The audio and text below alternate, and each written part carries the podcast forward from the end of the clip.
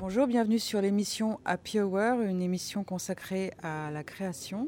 Je reçois sur ce plateau aujourd'hui François Cusset, qui est le producteur de Yes Film. Bonjour François. Bonjour, oui. Est-ce que vous pouvez, euh, pour euh, commencer notre échange, euh, présenter brièvement votre société? Alors, Yes Sir Film, c'est une société qui existe depuis près de 10 ans maintenant. Et donc, on est spécialisé dans la création de contenu audiovisuel et pour les plateformes. C'est-à-dire qu'on fait à la fois du documentaire et de la série de fiction pour les chaînes de télévision et pour les plateformes. Quels sont les, derniers projets euh, que vous avez signés? Ah, on a fait. Euh, alors là, signer en ce moment, c'est un peu compliqué. mais euh, si, si, si. En fait, on arrive quand même à faire des choses. Et on a bien de la chance d'être en France et de pouvoir continuer à les faire. Donc récemment, on a fait par exemple un programme qui s'appelle De vos propres yeux. On emmène une célébrité dans les camps de, de réfugiés dans le monde. Donc c'est pour découvrir de leurs propres yeux comment se déroulent euh, les, missions d'œuvre humanitaire sur euh, les terrains en crise. Donc ça, c'est un programme qu'on fait pour euh, France Télévisions Slash, qui est une offre dédiée donc aux 25-35. voilà, on est à la quatrième saison, donc heureusement, on peut continuer à le faire, continuer à voyager. Si je vous dis euh, l'innovation au service de la création, ça, vous parle? Oui, bah forcément, ça nous parle en tant que producteur. Euh, et puis, il y a beaucoup de choses qui ont changé ces dernières années. On a, euh, pour parler par exemple de la production de, séries de fiction, aujourd'hui, les temps de création et de production sont beaucoup plus courts. Avant, on avait généralement trois ans pour le faire. Aujourd'hui, c'est plutôt une année, une année, une année et demie entre le moment où on conçoit un projet et le moment où on le livre. Donc forcément, euh, la technologie euh, évolue. Il faut changer le workflow, il faut changer la manière de produire et de penser les histoires pour qu'elles soient justement produisibles en, moins d'une année. Donc euh, oui, oui, la techno, c'est hyper important pour nous. Il y a deux, deux types de producteurs. Il y a le producteur qui fait appel à des prestataires pour euh, tourner pour euh, mhm. ces outils de captation et puis euh, pour post-produire. Ça, c'est une espèce qui est un peu en voie de disparition. Et puis, il y a le producteur qui est équipé. Vous appartenez à quel Alors, nous, on fait partie de la catégorie. Alors, si un jour vous venez chez nous, on est rue des Rosiers, donc dans, à Saint-Ouen, c'est pas loin d'ici. et ben, vous verrez quand même une boîte de prod un peu originale. C'est-à-dire qu'il y a assez peu de techniques. C'est plutôt des gens qui réfléchissent et qui créent. C'est-à-dire que euh, voilà, ça ressemble plus à une genre d'agence de pub euh, mélangée avec euh, une société de conseil. Alors c'est un peu mal expliqué comme ça, mais en tout cas, vous serez pas, on n'est pas débordé de matériel ni de technologie. C'est pas ça qui nous drive. Ce qui nous drive d'abord, c'est l'histoire, c'est le storytelling. Il n'y a que ça qui nous importe. Les formats, ça ne vous importe pas les formats, si, si, les formats, mais une fois encore, je pense que tout ce qui est technologie, format, tout ça, ça doit être au service de l'histoire. Donc à partir du moment, nous on pense que réfléchir dans le bon sens, c'est commencer avec l'histoire. Donc c'est commencer avec les auteurs, commencer avec une intuition créatrice, et ensuite la technologie doit suivre, et ensuite le format doit suivre. Vous êtes euh, en recherche euh, de, talents euh, de façon récurrente. comment vous y prenez-vous pour les sourcer? Alors des talents, ouais ouais, on est. Je pense que c'est un peu toujours la guerre des talents hein, pour tout le monde.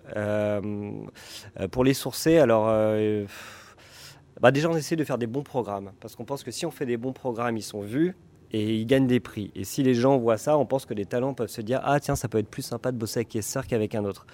Après, euh, on essaie de faire des appels à projets. Donc, on travaille avec euh, des festivals. Paris Cours de Vent, par exemple, on fait euh, une dotation au prix du meilleur scénario, typiquement. Donc là, ça nous permet de sourcer des talents, des scénarios. Et puis, le Satis, des salons, des choses comme ça, où on, on fait des appels à projets.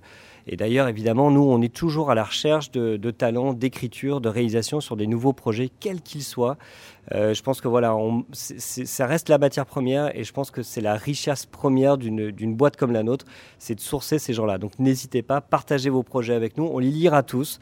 Pas forcément euh, en 24 heures, mais en tout cas, on les lira tous et on fera toujours un retour dessus. Documentaire comme fiction? Documentaire comme fiction, avec euh, des majeurs. Alors c'est vrai qu'aujourd'hui, euh, s'il y a une, des ingrédients internationaux, ça nous intéresse davantage. Si il y a des, choses qui sont dans l'air du temps, évidemment.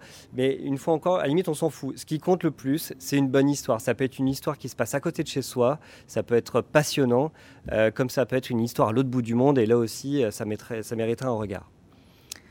Tout à l'heure, vous mentionniez que vous étiez basé à, Saint-Ouen. C'est une implantation assez récente euh, pour vous. Qu'est-ce que ça, a changé? Vous étiez parisien auparavant. Oui, on a fait 10 ans à Paris. Euh, Saint-Ouen, c'était... Euh, on va pas parler de pression immobilière, mais disons que voilà, il y, a tout ce qu'on a perdu à Paris, à Saint-Ouen, quoi. C'est-à-dire, il y, a une forme de, d'effervescence. Euh, on le voit partout. Hein, euh, euh, chaque semaine, il y a un nouveau truc qui, ouvre. on a des cinémas. Il y a le marché des antiquaires qui est quand même un marché unique au monde. Donc il y a, quand même un esprit de création. Il y, a un, esprit un peu roublard aussi que, voilà, qui, est intéressant parce que quand on est producteur, il faut quand même trouver des solutions, être usé. il y a euh, par exemple, on a brassé notre bière avec un producteur de bière à Saint-Ouen. Est-ce que ça se verrait encore à Paris ça? Euh, Et ils vendait des skates. Est-ce que ça se voit encore? Voilà, il y a des choses hybrides, il y a des choses complètement euh, étonnantes. Voilà, donc, et puis voilà, ça reste une ville en devenir. Hein. Il n'y a qu'à voir les constructions en cours.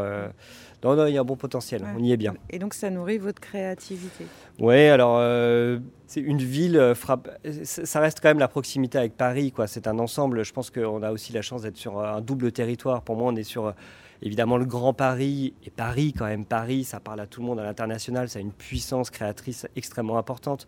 On a plein de communes, plein de communes quand même qui se bougent énormément pour nous en tant que créateurs, en tant que techniciens, en tant que filière audiovisuelle au sens large.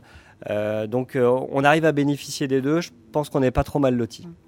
Vous êtes euh, d'emblée un producteur relativement engagé, non? On essaie. Ouais. Si vous êtes arrivé mmh. à Saint-Ouen. L'engagement, il passe surtout par les prods. je pense qu'il suffit de regarder nos films, que ce soit de Sarcellopolis, de vos propres yeux. Il y a toujours une, dimension sociale qu'on essaie de traiter. Euh, après, euh, euh, Saint-Ouen, ouais, voilà, il y a, y a, quelque chose. On essaie de faire des choses avec, avec les écoles dans le cadre de Mosaïque de Talent. Une fois encore, c'est plein de communes qui coordonnent et c'est super. Et, et, je pense que c'est aussi une manière de. Toujours pareil, hein, le but c'est de nourrir notre imaginaire, nourrir nos histoires. Et pour ça, bah, l'engagement, et bah, quand on y met un peu plus de cœur, généralement, ça reste plus longtemps dans la tête. Est-ce que la Covid-19 bloque certains de vos projets? Euh, la, oui, euh, enfin, un peu comme tout le monde. Après, euh, on n'a pas pu tourner pendant longtemps, on peut plus voyager. C'est bloquant, mais une... après, nous on est sur un cycle, c'est très simple. Hein. Il y a un moment où on écrit, c'est le moment où on ramasse les pierres, et il y a un moment où on tourne. Donc, bah, quand on tourne pas, on écrit. Donc euh, on s'est mis à, d'autant plus écrire et, euh, et, ça peut être d'autant plus payant euh, à l'avenir. Est-ce que ça vous permet de réfléchir pour vous réinventer Ouais, ouais, ouais, ouais, pas mal. Ouais, ouais. Qu'est-ce qu'on a fait de. Qu'est-ce qu'on a inventé par exemple? Ouais, je pense que en en quatre mois de confinement, on a réussi à sortir trois bibles de fiction. Donc euh, je pense que ça, c'est de la création pure. C'est-à-dire qu'on est parti vraiment d'une feuille blanche et on a trois histoires complètes euh, à pitcher d'ici quelques mois d'échelle. Ah. Donc et ça, on n'aurait pas pu le faire dans un autre euh, truc. On est toujours pris par le temps. Là, on, avait, on était vraiment concentré dessus et on a, on a pris le temps pour bien le faire. Donc l'année prochaine, on se retrouve et vous nous montrez un trailer avec plaisir. Enfin, trois trailers, je veux dire. trois trailers, et puis euh, évidemment toutes les prods qui vont pouvoir repartir. Donc, euh, non, non, on aura beaucoup de choses à, à, voir, et surtout, j'espère qu'on pourra partager des projets qui ont été initiés par des talents, peut-être qui auront vu ce programme. Euh, c'est tout le bien qu'on vous souhaite. Merci beaucoup. Merci François Cusset. Merci.